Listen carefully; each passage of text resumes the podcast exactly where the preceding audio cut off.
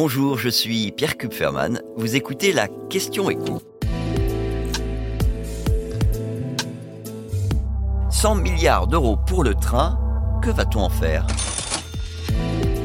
Elisabeth Borne a annoncé ce vendredi un plan d'investissement de 100 milliards d'euros dans le transport ferroviaire. Ces 100 milliards étaient réclamés par le PDG de la SNCF qui a donc obtenu gain de cause. Alors attention, on parle de 100 milliards qui vont être investis sur un peu plus de 15 ans, puisque ce plan s'étale jusqu'en 2040. Donc ça fait un petit peu plus de 6 milliards d'euros par an. Alors qu'est-ce qu'on va faire de tout cet argent? L'idée générale, c'est de faire en sorte que les Français soient bien plus nombreux à prendre le train plutôt que leur voiture, parce que le transport ferroviaire est celui qui émet le moins de gaz à effet de serre. Avec les résultats records de la SNCF l'année dernière, on a vu que du côté des TGV, il n'y avait pas de problème. La rentabilité est là et les trains font le plein.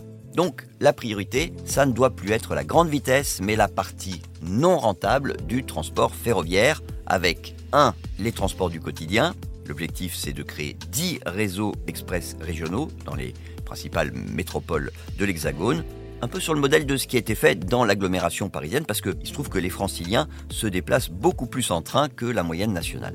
Et puis alors deux, mieux entretenir le réseau ferré français. Depuis des années, l'argent consacré à son entretien, à sa modernisation, n'est pas suffisant. Si on met de côté les lignes à grande vitesse, on a plus de 20% des voies ferrées qui sont, on dit, hors d'âge. Ça veut dire dans un état pitoyable. Il faut donc rattraper ce retard, investir aussi dans de nouveaux centres de contrôle des aiguillages qui vont permettre de mieux gérer l'arrivée des trains à la bord des grandes gares, réduire les retards, les arrêts intempestifs qui sont fréquents, notamment aux abords de Paris. Je pense qu'on est nombreux à avoir vécu ça.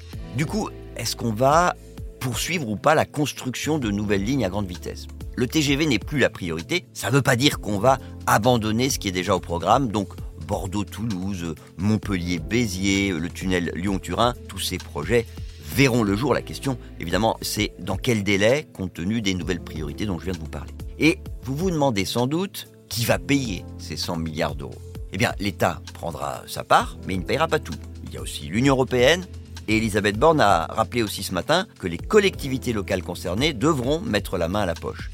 La SNCF, évidemment, prendra euh, à sa charge une partie de ces investissements. Enfin, il est envisagé de faire payer les entreprises du secteur des transports qui sont de gros émetteurs de gaz à effet de serre, les compagnies aériennes et les sociétés d'autoroutes. Vous venez d'écouter la question écho, le podcast quotidien pour répondre à toutes les questions que vous vous posez sur l'actualité économique. Abonnez-vous sur votre plateforme préférée pour ne rien manquer et pourquoi pas nous laisser une note ou un commentaire. À bientôt!